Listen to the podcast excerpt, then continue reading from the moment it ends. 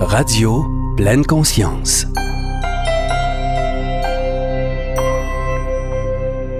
Quoi faire avec un enfant vraiment anxieux en ces temps qui peuvent être véritablement anxiogènes, pour les grands aussi?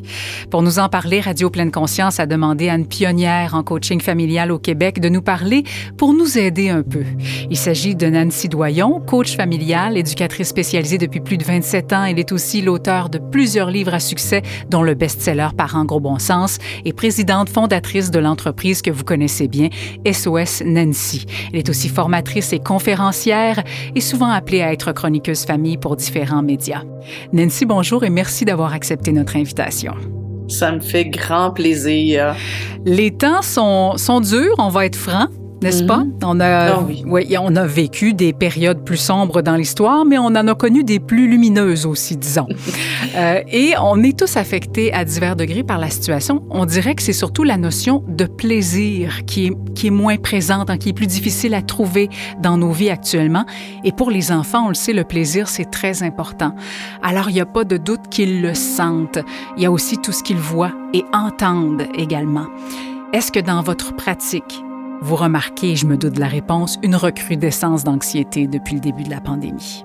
Oui, je pense que les enfants, euh, beaucoup d'enfants qui n'avaient pas de problème d'anxiété avant euh, sont susceptibles d'en développer présentement, euh, mais aussi les enfants qui, à la base, avaient déjà un tempérament anxieux, ben la situation actuelle, puis tu sais, quand je parle de la situation, là, c'est même pas le virus qui est anxiogène pour les enfants tant que ça. Euh, si on regarde un petit peu euh, ce qui s'est passé au printemps, beaucoup d'enfants qui étaient anxieux ont vu leur anxiété euh, descendre, baisser, parce que la, situation, même si elle était anxiogène et stressante, euh, les enfants étaient à la maison avec leurs parents, tout était un peu sur pause. Là, ce qui est particulièrement anxiogène pour eux, c'est que euh, la situation change constamment. on rentre à l'école, on y va plus, on y va à temps partiel. on met pas de masque, on en met un. C'est ça. Jusqu'à quel âge, dans quel moment, jusqu'où j'ai le droit de jouer. Tu sais, les règles sont tellement floues et changent constamment que ça, c'est très anxiogène. Mais aussi, ce qui va, ce qui va être anxiogène pour les enfants, c'est l'anxiété des parents. Uh-huh, exact. Alors, on, voit une augmentation d'anxiété chez les enfants, mais chez les parents aussi. Mm-hmm. Euh, je fais du télétravail, j'en fais plus, euh, j'en fais, je, rentre au bureau un jour sur deux. Euh, le petit dernier, le nez qui couche, je peux pas l'envoyer à la garderie. comment comment je me réorganise? J'avais j'avais payé pour que mon enfant fasse du sport-études. Maintenant, le sport-études est arrêté. Mm-hmm. Pour combien de temps? Les parents aussi, on est stressés. Alors il y a, moins de patience aussi, ben, ben oui, c'est ça. C'est ça, puis vous allez où, je voulais aller, c'est que souvent on s'imagine que l'anxiété euh, va se manifester par des pleurs, par l'enfant qui dit je veux pas aller à l'école ou qui dit je me sens pas bien, mais souvent les enfants sont pas capables d'identifier ce qui se passe à l'intérieur d'eux. C'est ça, c'est ça. Alors ils se sentent juste pas bien. Oui, et hmm. souvent, ça va se traduire par des comportements perturbateurs. Hmm. Donc, on va avoir une, une recrudescence d'enfants, bon, oui, qui ont, qui ont des problèmes de sommeil, du mal à manger, qui, qui ont mal au ventre le matin, mais des ça, c'est des nerveux, signaux, ou des tics nerveux. C'est des signaux qui sont assez évidents uh-huh. euh, par rapport à l'anxiété. On le connaît bien maintenant.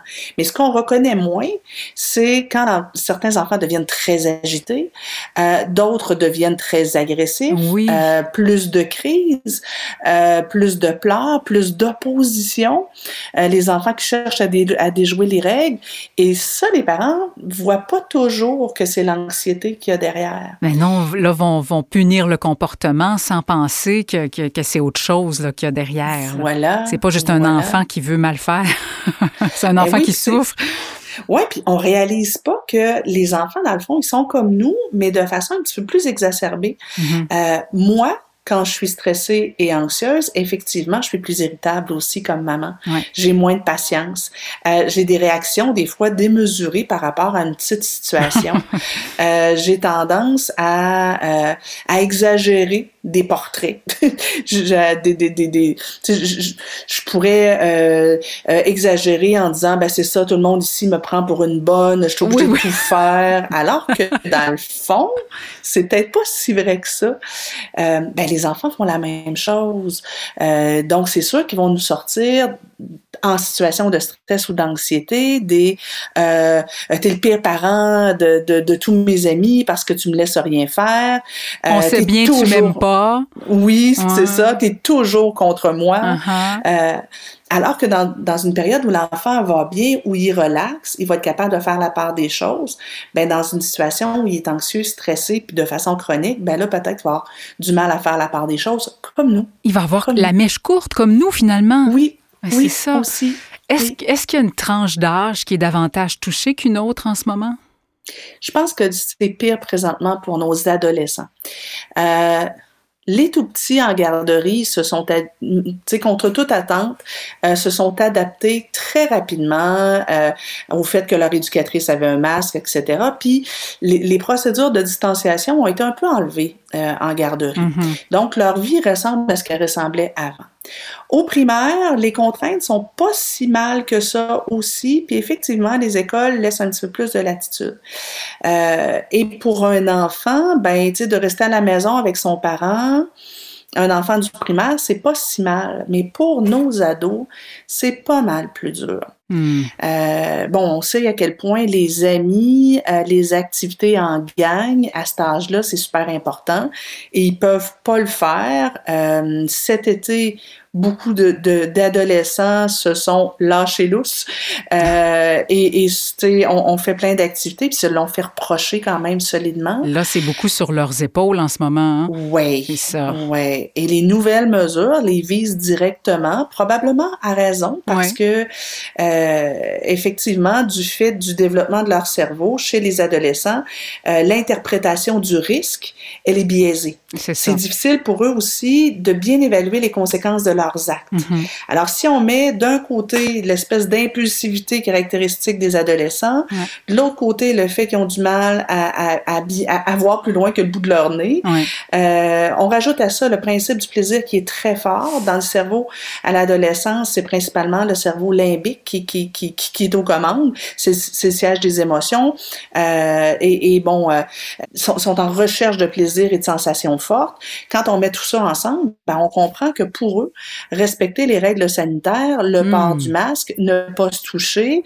Euh, c'est beaucoup de contraintes non naturelles. Ben, tout à fait. Alors, c'est extrêmement difficile pour eux. Qu'est-ce qu'on peut leur dire pour, pour, pour les aider à, à j'allais dire, comprendre l'enjeu, mais pour que ça soit moins difficile? Qu'est-ce qu'on peut leur dire en tant que parents? Ben moi, avant de dire quoi que ce soit, je trouve que comme parent, on se doit d'écouter. On se demande souvent quoi dire, mais je trouve qu'on n'écoute pas bien. euh, C'est vrai. Si on veut que nos enfants écoutent ce qu'on leur dit, on devrait peut-être commencer par écouter ce que eux nous disent. Alors, je pense qu'il faut d'abord être dans l'accueil, dans l'empathie, euh, de leur demander comment ça va, qu'est-ce qu'ils trouvent plus facile, qu'est-ce qu'ils trouvent plus difficile, comment ils perçoivent euh, la situation actuelle, comment ils comprennent les règles, avec quelles règles ils sont d'accord, avec quelles règles ils ne sont pas d'accord, euh, qu'est-ce qu'ils comprennent pas dans tout ça, leurs amis vivent ça comment?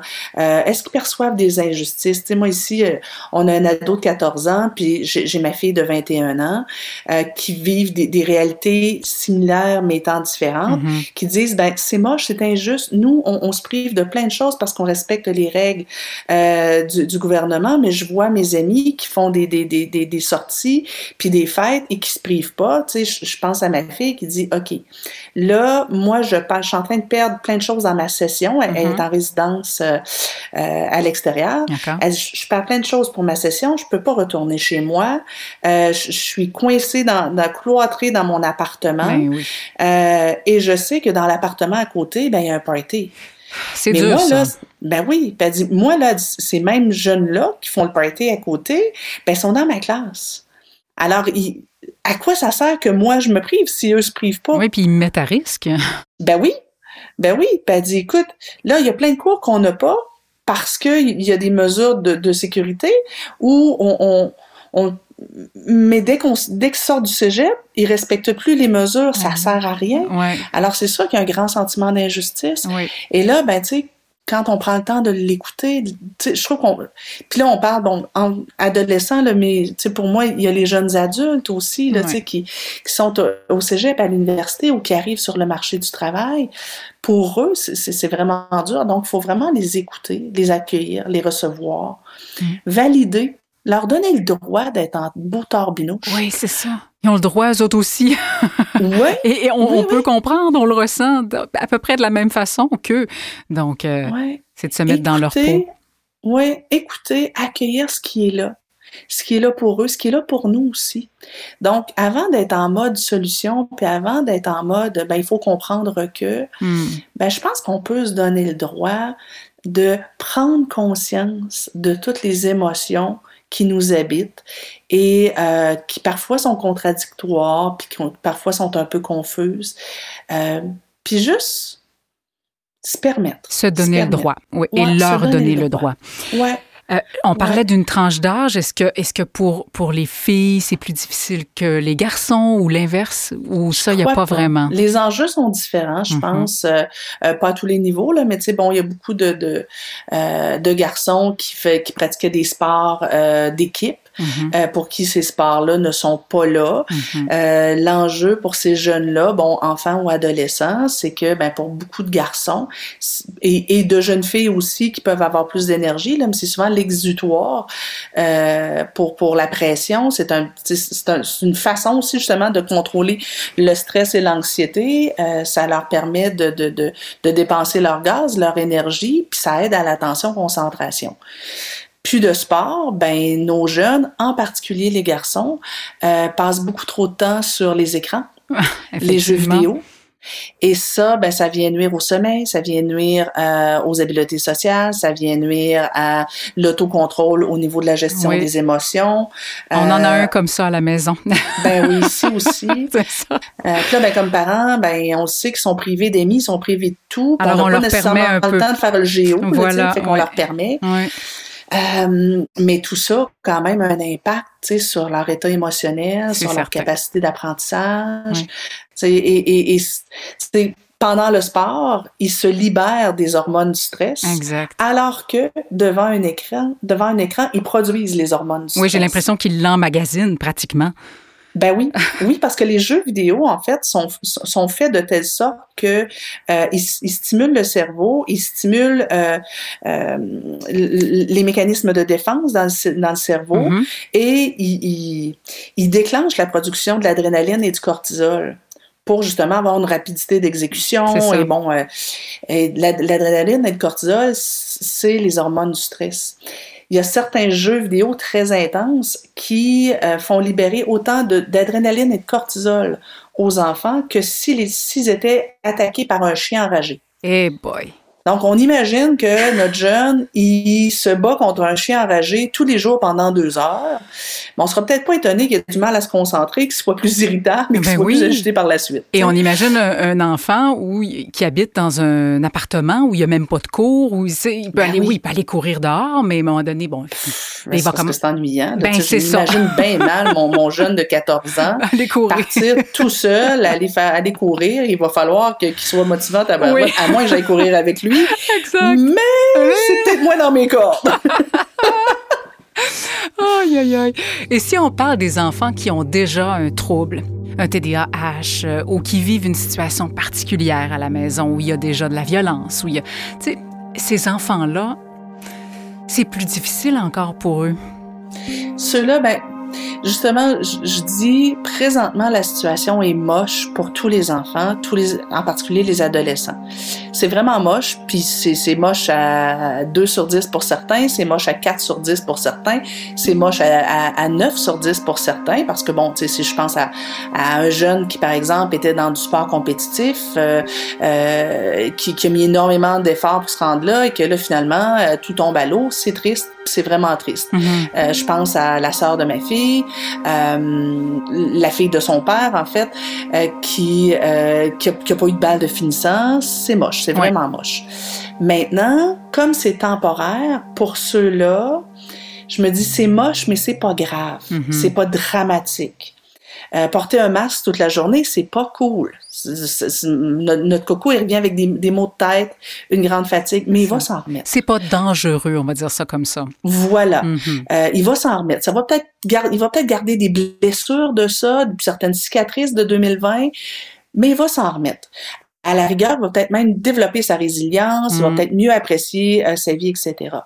Mais ceux pour qui la situation actuelle, elle est dramatique, c'est les enfants qui, à la base, étaient vraiment dans des situations euh, précaires, euh, difficiles. Donc, un enfant avec un TDAH, si le TDAH est, est- est- est léger et relativement bien géré, il va s'en tirer. Ouais. Peut-être que les notes scolaires cette année seront pas représentatives de ses capacités, euh, puis peut-être que ça va être difficile de, de garder sa motivation, mais il va s'en tirer.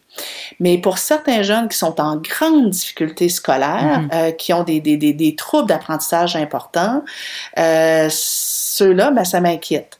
Euh, mais je me dis, je- le gouvernement a l'air de s'enligner pour donner des services accrus à ces jeunes-là. Bon, ben peut-être que ça va se temporiser euh, en bout de ligne. Euh, mais Ouais, ceux qui m'inquiètent beaucoup, c'est ceux qui d'emblée euh, n'allaient pas très bien. Mhm. Euh, si on avait un adolescent qui était déjà euh, au seuil de la dépression, ben il risque de basculer là. Exactement. Euh, alors, je crains pour une augmentation du, du, du, du taux de suicide. Euh, si on avait un jeune qui avait déjà une grande problématique au niveau de l'anxiété, ben, il est à risque de développer des troubles anxieux qui sont beaucoup plus difficiles à gérer. Oui.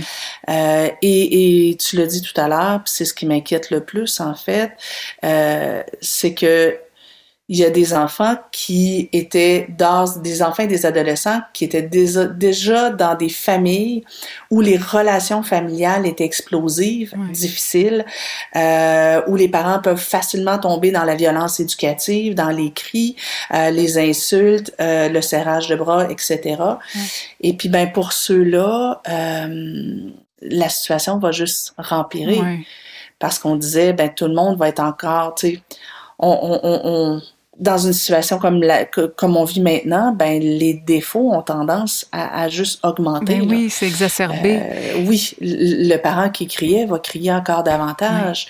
Euh, le parent qui était agressif euh, va l'être encore davantage. Ben oui, c'est juste ça, ça normal. m'inquiète. oui, c'est c'est un peu pour ça, je pense que vous avez développé rapidement des, de nouveaux outils chez SOS Nancy pour faire un peu euh, votre, votre part, votre grande part finalement dans ce qui se passe là, pour répondre à des urgences. Ouais, on l'avait fait ce printemps, euh, je dirais là, euh, au printemps quand le, quand, quand le confinement est arrivé. Oui. On a fait des Facebook Live tous les jours, puis on a monté euh, sur les chapeaux de roue un sommet du leadership éducatif Hmm. où on a eu 25 conférenciers de partout dans le monde qui se sont euh, portés bénévoles pour euh, donner des conseils aux parents euh, et les aider à se sentir mieux. Et là, pour cet automne, ce qu'on a décidé de faire, c'est euh, rapidement, on a euh, retapé, en fait, là, on, on- a retourné une formation gratuite qu'on avait déjà, mais qu'on a étoffée davantage, qui s'appelle Un mot de trop, euh, éduquer sans humilier, blesser ou faire peur où on vient aider les parents à prendre conscience de elle est où la marge entre je suis ferme et je deviens irritable ou irrité et, et quand est-ce qu'on bascule dans l'agressivité et la violence? Hmm, c'est Euh, tellement bon, c'est tellement nécessaire. Ouais. Euh, puis de l'autre côté, ben quand est-ce que c'est correct d'être doux comme parent, d'apporter, d'être dans une approche de douceur, mais quand est-ce qu'on devient débonnaire comme Oui. parent, trop mou Exact. euh, ou carrément négligent? Oui. Donc, on a une espèce d'échelle où les parents peuvent apprendre à se situer. Euh, dans cette formation-là aussi, euh, on présente des mises en situation pour bien le comprendre, puis on fait quelque part le parallèle entre la violence conjugale et la violence éducative. Hmm, c'est bon. Parce que parfois, on s'adresse à nos enfants d'une façon dont qu'on ne tolérerait jamais que notre conjoint ou notre patron s'adresse à nous. C'est vrai. Euh, tu sais, euh, j'accepterais jamais d'arriver dans le bureau de, de, de mon patron bouleversé et qu'il me dise Hey, les nerfs, respire par le nez, là. Euh, va te calmer, tu reviendras quand tu seras calme. J'accepterais jamais ça. Ben non, c'est c'est sûr. Mais pourtant, on va le faire avec nos enfants. Oui, oui. Euh, donc, on fait le parallèle. Ah, mon Dieu, bon, en faisant le parallèle, ça devient tellement clair. C'est Ben, bon, ça. Oui. Ben, c'est sûr. Oui. Et euh, après ça, ben, bien sûr, là, on vient donner des pistes aussi là, tu sais, pour, pour éviter de tomber là-dedans, euh, tu sais, pour, pour avoir l'attitude de fermeté bienveillante qu'on prône tout le temps. Alors ça, on l'a tourné sur les chapeaux de roue. Et on l'a, re- on l'a remis en ligne. Euh, on est parti d'une formation qui durait à peu près 50 minutes à maintenant deux heures. On a bâti aussi une espèce de petit e-book euh, pour euh, développer le leadership parental, essayer de maintenir aussi la motivation de nos jeunes. On a mis ça aussi en place et on a remis en place notre défi 10 jours pour passer de parents réactifs à parents leaders. Hmm. Euh, c'est quelque chose qu'on avait euh, fait l'année dernière. Là, on est en train de, de, de, de, le revoir aussi, de le remettre au, au goût du jour. Euh, on, va le faire du 20 au 29 octobre.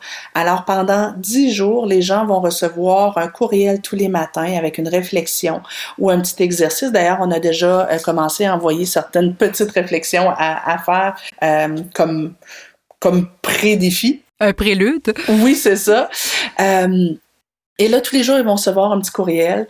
Euh, tous les jours, ils vont avoir accès aussi à une vidéo d'à peu près une dizaine de minutes dans laquelle mon conjoint et moi, euh, mon super-héros et moi, que, que, que j'appelle, on va donner des trucs, des stratégies d'intervention quand même tout simples, mais qui peuvent faire toute la différence dans le quotidien des familles et dans lequel on va donner un petit défi soit une réflexion à faire pour soi-même ou un petit exercice à faire avec le conjoint ou encore un petit exercice ou un jeu à faire avec les enfants. Et tout ça, ben, on, à, travers tout ça, on vient aborder neuf composantes d'une saine relation. Euh, que ce soit des relations de couple ou des relations familiales. Donc, on aborde bien sûr la, la communication, euh, l'affection, euh, la, la, la, qualité de présence, euh, l'authenticité, la capacité tu sais, de, de, de, euh, de parler avec authenticité avec, euh, avec nos enfants, avec nos jeunes, euh, le plaisir. Euh, T'en parlais au tout début, mm -hmm. ben, comment on peut réinjecter du plaisir dans nos vies parce que sans plaisir, on s'éteint. Euh, et donc, bon, pendant dix jours, il y a ça. Et à la fin, on culmine avec un webinaire questions-réponses où euh, j'ai quelques petits trucs de ninja à donner euh, pour développer son leadership éducatif. Moi, je parle souvent de leadership éducatif. Oui, c'est bon. Comment être un leader pour nos, pour nos enfants. Parce que pour moi, l'éducation, c'est c'est pas quelles règles je mets puis quelle punition je donne, c'est comment j'inspire oui. mon enfant. Quel exemple avoir... je donne? Quel exemple je donne, puis comment par mon attitude, je donne envie à mon enfant de me suivre, de collaborer avec moi, et comment je vais l'amener à accepter que, que, que, je sois un bon guide pour lui au lieu d'être toujours en lutte de pouvoir. Oui. Euh, donc, dans ce webinaire-là, je vais donner aussi quelques trucs, et à la fin de tout ça, on va proposer aux gens euh, d'adhérer. Nous, on a un programme annuel euh, de coaching parental donc, un programme euh, qui, qui s'étale sur toute une année euh, qui s'appelle euh, Parents Leader, le programme Parents Leader, où pendant une année entière, ceux qui le veulent pourront être avec nous via des webinaires, via des lives, via des exercices, via aussi des vidéos préenregistrées pendant une année entière. C'est très, très bon. Bravo pour ça. Je pense que c'est très, très utile en ce moment. Euh, et toujours, mais en ce moment encore plus. Oui. Euh, Nancy, comment on, on, peut faire la différence entre une anxiété normale dans mm -hmm. les circonstances et une anxiété trop importante et devant laquelle il faut agir? Ah, j'adore votre question. Euh, L'anxiété normale, on peut s'attendre à ce que euh, dans la situation actuelle, on ait des enfants qui se plaignent de maux de ventre le matin. Euh, mais on va commencer à s'inquiéter s'ils vomissent tous les matins. Mm -hmm. On peut s'attendre à ce que les enfants aient plus de mal à s'endormir, même qu'il y a des enfants qui vont faire de l'anxiété, pas de l'anxiété, mais de la euh, de l'insomnie. Mm -hmm. euh, donc la nuit, ils il s'endorment le soir, mais ils se réveillent la nuit, ils ont du mal à se rendormir. Mais tu sais, si c'est relativement intermittent, euh, ça va. On, on, on, va s'en remettre. Parfois, on peut se tourner vers des produits naturels, des huiles essentielles, etc. Mm -hmm. Mais si je me retrouve avec un enfant qui qui dort carrément plus, ben là, il va, va, falloir se poser des questions. Mm -hmm. euh, on peut voir des petits, des, des, des, des petits tics nerveux apparaître. Euh, mon enfant se ronge les ongles, se tire un peu les cheveux, euh, fait, fait des bruits de bouche, par exemple. Bon, ben écoutez, on va essayer de mettre à ce moment-là une espèce de climat apaisant, l'aider à se relaxer, puis ça devrait rentrer dans l'ordre au fur et à mesure où la situation va rentrer dans l'ordre, puis au fur et à mesure aussi où l'enfant va, va, va développer ses capacités adaptatives. Mm-hmm. Euh, par contre, quand l'enfant commence à avoir, quand les tics nerveux deviennent en, très envahissants euh, euh, et même handicapants, ben, il va peut-être être temps qu'on consulte. Euh, si j'ai un enfant qui fait des crises d'anxiété, Bon, une, deux, tu dis, bon, ben écoute, euh, cette semaine, c'était peut-être un peu intense, ah. mais tu sais, euh, mon enfant fait régulièrement des crises d'anxiété où il a l'impression qu'il va mourir, euh, où il fait de l'hyperventilation, euh, où, où, il se sent vraiment pas bien et qu'on a l'impression qu'il perd la carte. Ben, il va peut-être être temps qu'on consulte un psychologue. Là. Oui, oui. Et ce qui est intéressant, c'est que souvent, euh, le psychologue, en quelques rencontres, va être capable d'aider le jeune à dénouer tout ça, puis à, à, à, pas juste travailler sur gérer l'anxiété, mais être capable des fois de dénouer ce qu'il y a derrière. Ah oui, c'est, ce sont des spécialistes pour ça. Oui. Donc, faut pas hésiter à, à les consulter, effectivement. Euh, des peurs aussi, j'imagine, un peu plus de peur chez les oui, enfants. tout à fait. Puis là, ben, c'est ça, hein, parfois, surtout les plus jeunes, euh, ils vont avoir du mal à, à à nommer leur inquiétude en disant ben, je suis inquiet à cause du COVID, de l'école, blabla. Et souvent, ça va se traduire par des, des phobies. Euh, ah. chez les plus jeunes, ça va être par des monstres, par des sorcières, par des fantômes en dessous du lit. Mm-hmm. euh, c'est souvent comme ça qu'ils réussissent à mettre un nom ou à, à conceptualiser ce qui les habite. Ah. Un peu plus tard, on va voir plus euh, de l'anxiété liée, par exemple, à euh, euh, j'ai peur qu'il y ait des voleurs, peur de la mort, peur, peur que le feu brûle notre maison. Mm-hmm. mais c'est souvent ça, cette peur-là est souvent juste la pointe de l'iceberg. Ah, oui. Il y a d'autres mm. craintes qui sont derrière. Et c'est là où le psychologue est intéressant, parce que c'est ça son travail, c'est d'aller voir qu'est-ce qu'il y a en dessous de l'iceberg mm. et qui, qui, qui qui prend le, la forme. Euh, bon, tu sais, je pense à euh, le fils de mon conjoint qui, dans une période où il y a eu beaucoup de perturbations, deux déménagements, euh, déménagement de maman, déménagement de papa, recomposition familiale ici, changement d'école, il s'est mis à avoir toutes sortes de phobies, peur de Chucky, peur des, des, euh, des fantômes, peur des zombies.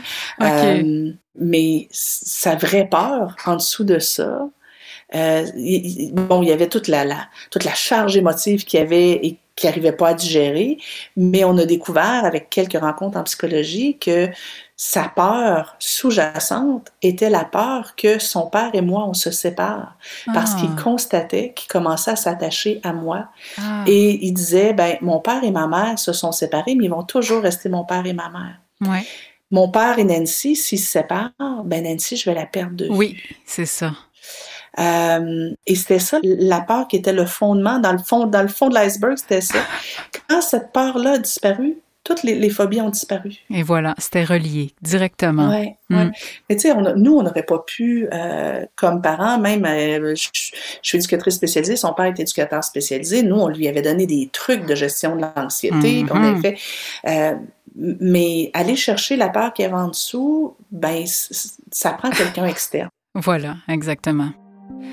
Nancy, on parle aussi souvent de la résilience. On l'entend beaucoup dans les médias en ce moment. oh, les enfants sont capables. Ah, oh, ils sont résilients.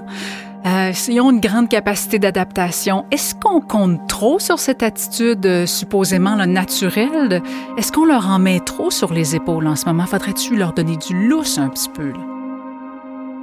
Ben, en fait, moi, j'entends les deux discours. Hein. J'entends okay. un discours qui dit, ben non, les enfants sont très résilients, ils vont s'en remettre. Euh, J'ai plus tendance à jouer dans cette équipe-là, la plupart des enfants. Euh, et, mais j'entends aussi de l'autre côté une espèce de discours alarmiste qui dit, ben là, on est en train de sacrifier une génération en, en, entière. Là, je fais oh, un instant. euh, je pense que la situation actuelle, elle est difficile pour les enfants et que oui, faut davantage être à l'écoute, mm. euh, davantage euh, donner du temps, donner de la qualité de présence, être là, euh, les accueillir dans ce qu'ils vivent, peut-être effectivement donner un peu de lest dans, dans certaines règles, être dans un peu plus indulgent. Ouais. Oui, être plus indulgent envers euh, bon leur, leur irritabilité, euh, peut-être leur, leur exiger moins de performance au niveau académique. Mm -hmm tu sais, je, me dis, euh, tu sais, les, les, petits trucs stupides sur lesquels on intervient, là, comme ferme ta bouche quand tu manges, assieds-toi droit, tiens pas ta fourchette comme ça, t'as laissé traîner tes choses dans l'entrée, euh, ramasse ta veste. Euh, tu sais, ces gugus-là, là, qui font absolument aucune espèce de différence dans sa vie adulte plus tard, est-ce qu'on peut les laisser tomber présentement? Alors, les chaussures dans l'entrée, là, au lieu de pogner les nerfs là-dessus, on peut-tu les ramasser puis se dire, hey, c'est pas grave? C'est pas grave. Donc, on peut-tu leur ficher un peu? Euh, ça, oui, je suis d'accord. Maintenant, euh, il faut aussi faire attention à ne pas euh, dramatiser la situation. Parce que les enfants vont beaucoup se fier sur la réaction des adultes pour juger de la gravité d'une situation. Ah oui. je pense à, justement, le fils de mon conjoint, c'était son anniversaire la semaine dernière. 14 ans pour son anniversaire, il n'a pas pu avoir d'amis. Il n'a pas pu faire d'activité. Euh, on pouvait même pas essayer d'organiser un souper avec euh, ses deux parents et, les conjoints respectifs. Son frère n'a pas pu venir nous voir parce qu'il habite à une autre adresse et ma fille non hmm. plus. Alors, il était que avec nous. Euh, et bon, on s'est organisé pour faire une soirée quand même festive. On a mis de la musique, j'ai fait des décorations. Euh, on est allé marcher. Euh, on n'a rien fait d'extraordinaire, mais on s'est organisé pour que ce soit agréable. Ouais. Est-ce que c'est un bel anniversaire pour lui? Ben, pas tant. c'est probablement le moins cool anniversaire qu'il qui, a eu jusqu'à maintenant. Mais il n'a pas passé un mauvais moment. Ben non, c'est ça. ça. Et on aurait pu dramatiser tous ensemble en disant ça n'a pas de bon sens, ta, ta, ta, ton, anniversaire est gâché, blablabla, bla, bla. c'est injuste. On aurait pu partir là-dedans et créer une espèce de, d'aura hyper négative autour de son anniversaire. Nous, ce qu'on a choisi de faire, c'est de dire, bon, regarde, c'est ça notre réalité. Alors, comment on peut s'organiser pour que ce soit moins pire? Alors, on s'est organisé pour que ce soit agréable. Et dans la soirée, on, était indulgent, puis on a dit Hey, sais-tu quoi? C'est pas ton meilleur anniversaire. La bonne nouvelle, c'est qu'il y en a au moins 70 autres qui s'en viennent. fait qu'on va essayer de s'organiser pour que les prochains, ce soit plus cool. Hein? Et il m'entendait justement dans, dans, une émission de radio cette semaine en parler de ça, puis il disait, il, a dit à son père, il disait, ben oui, c'était moche, c'était pas le fun, mais c'était le fun quand même. Il dit, c'est probablement le seul anniversaire que je vais passer juste avec vous deux. Ben oui, c'est une manière de le voir. Voilà. C'est ça, c'est la perception. anniversaire différent. un peu comme pour, pour Halloween cette année, ce sera différent pour bien des enfants. Nous, on a pris des décisions aussi, mais on, on, est en train de planifier ce que ça sera cette année, puis on veut faire de quoi de spécial, mais c'est sûr que ça sera pas comme, comme d'habitude et comme les autres années. Et peut-être que cette année, on va découvrir des entourloupettes pour euh, euh, fêter Halloween pour que ce soit plus agréable dans le fond. Oui. Tu sais, faire la quête aux bonbons dans les rues, c'est le fun. Mais peut-être que de faire une chasse aux bonbons, euh, une chasse au trésor avec euh, des, bonbons euh, dans, dans, dans, la cour arrière, dans la maison, ça se peut que ce soit le fun aussi. Ben, c'est ça, exactement. ça se peut que nous, ici, on a une tradition où à chaque année, on fait un souper dégueu pour Halloween. Alors, on cherche des recettes, toute la famille s'y met, on cherche des recettes. Et, euh, bon, généralement, on est deux à trois familles à se réunir pour ce souper-là. Là, cette année, ça va être que, nous, mais c'est pas grave, on va quand même aller sur Internet, trouver, et, et là, il y a comme une espèce de, concours de qui a le, le, le, repas qui a l'air le plus dégoûtant. Et là, le défi, c'est comme faut quand même le manger ce repas-là. Ben oui. Alors manger des yeux de chauve-souris puis euh, de la soupe au verre de terre, c'est pas, tu sais, euh, écoute, il y a une année où j'ai fait un, gâteau à la litière de chat. Oh, c'est mm, C'était euh, un, un, gâteau brownies, mais dessus, on avait mis du gruau euh, égrené qui avait l'air de, la, litière de chat. Et avec du chocolat fondu, on a fait des, crottes. Ben oui. Et euh, on a mis aussi euh, des trucs avec du colorant jaune. Et je, tout ça, je l'ai fait cuire dans une espèce de, de de trucs de métal qui avaient l'air d'une litière et on avait acheté une, une, une pelle à litière au Dollarama. Ah, euh, pour servir les morceaux. Ben oui, oh, c'est tellement ben, c'est ça, il y en a. Il faut, c'est encore là une question de perception de qu'est-ce qu'on pourrait faire pour rendre, pour rendre ça agréable dans les circonstances finalement. Ben oui, on en a plein de bonnes idées. Euh, Nancy, vous donnez des conférences, SOS Nancy, vous êtes, vous êtes impliquée dans un paquet de trucs. On se vous voit, on se tutoie depuis tantôt. Ben oui, en tout hein, cas. on, on alterne. Exactement. Vous tu. Ah, vous dessus. Euh, tu as aussi une chaîne YouTube. On peut y lire J'aide les adultes à comprendre le sens des comportements dérangeants des enfants afin de répondre à leurs besoins et leur offrir un encadrement ferme, rassurant et bienveillant. Et la phrase comprendre le sens des comportements dérangeants des enfants, moi, ça m'interpelle beaucoup. J'ai l'impression que, en tant que parent, on oublie trop souvent le deuxième degré. On, on en a parlé un peu plus tôt. On réagit au comportement au lieu de chercher derrière la signification de ça. Est-ce que ce n'est pas ce mécanisme qui est à la base de toute situation problématique au sein d'une famille? C'est c'est mon impression. Oui, tout à fait. Euh, un enfant qui va bien se conduit généralement bien. Euh, bon, ça fait des erreurs des enfants, là, ça, ça, ça fait des, des, des, des essais aussi, mais quand un enfant a, un- a- a des comportements indésirables qui reviennent souvent, faut prendre un peu de recul ou, ou prendre un peu de hauteur, comme dirait euh, François Lemay, et euh, prendre la hauteur et se dire, OK, qu'est-ce qui est en train de se passer? Euh, qu'est-ce qui est en train de me dire par son comportement? Euh, chercher la cause derrière les comportements. Moi, j'ai en intervention, euh, je, je déteste tout ce qui est recette toute faite. Mhm. Euh, et je trouve qu'on met énorme, beaucoup trop de pression sur nos enfants pour qu'ils se comportent bien. Pourquoi? Parce qu'on aime ça avoir un beau bulletin de parents. On a l'impression que Mhm. quand notre enfant se comporte bien, on a bien fait notre boulot. Mhm. Sauf que je connais tout plein d'enfants, moi, qui se comportent toujours bien, qui vont pas bien du tout. Mm. C'est ça. Je trouve ça important qu'on prenne du recul et qu'on se dise, ben, qu'est-ce que mon enfant est en train d'expérimenter par son comportement? Qu'est-ce qu'il cherche à obtenir? Qu'est-ce qu'il cherche à fuir? Euh, c'est quoi les gains espérés ou quel est le besoin qu'il cherche à répondre à travers ça? Euh, Est-ce qu'il est en train de me lancer un message? Et là, souvent, les parents, bon, euh, tombent vite, les parents, les intervenants aussi, euh, je te dirais, tombent vite dans Ah, il fait ça par recherche d'attention. Oui, OK, vrai. ouais. nice. Oui, oui, ça se peut. Euh, mais pourquoi? Et pourquoi il, Il y a cherche- besoin d'attention? C'est ça? Pourquoi il cherche l'attention comme ça? Est-ce que c'est parce qu'il manque d'attention?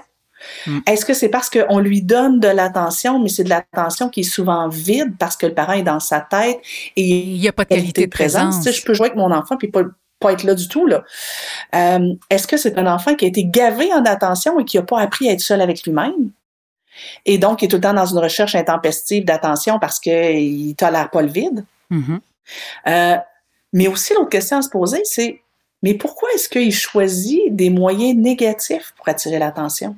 Ouais. Tu sais, si j'ai un enfant qui, qui tu sais, on pense à un enfant de 4 ans, admettons, qui a pris l'habitude de dire des vilains mots.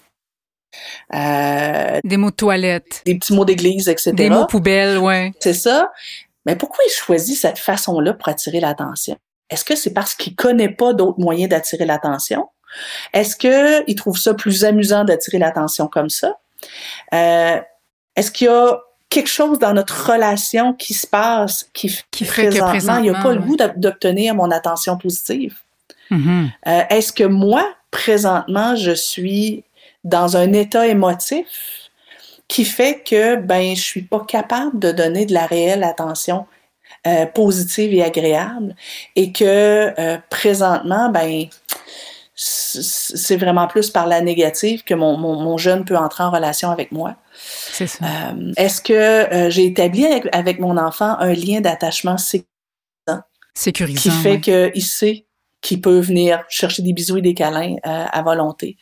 Il peut y avoir plein d'enjeux qui sont derrière la, fameuse recherche d'attention. Oui, oui, c'est vrai. C'est pour- C'est pour ça qu'il faut creuser. c'est Oui. pour ça qu'il faut creuser. Oui. Merci beaucoup, Nancy. Moi, j'invite les gens à aller sur sosnancy.com si c'est pas déjà fait. Dans ce Mhm. cas, gardez le réflexe d'aller épuiser l'aide nécessaire et il y a un paquet de nouveaux outils en plus là-dessus. On a une On a- équipe de coachs Oui. aussi extraordinaire qui peut aller vous donner un coup de main, euh, bon, à domicile normalement ou à distance aussi, là, euh, via, via euh, vidéoconférence. Ils sont, j'ai- la crème de la crème. Pour les enseignants, les éducateurs également. Oui, c'est ça. Il y a moyen aussi de donner un coup de main, donner du euh, coaching professionnel pour les organisations quand ils ont du mal à mettre en place un plan d'action efficace pour un enfant qui vit une problématique ou pour un groupe problématique. On peut aller vous prêter nos neurones pour ça. C'est ça. Il y a aussi des vidéos formidables, des vidéos outils sur la chaîne YouTube de Nancy.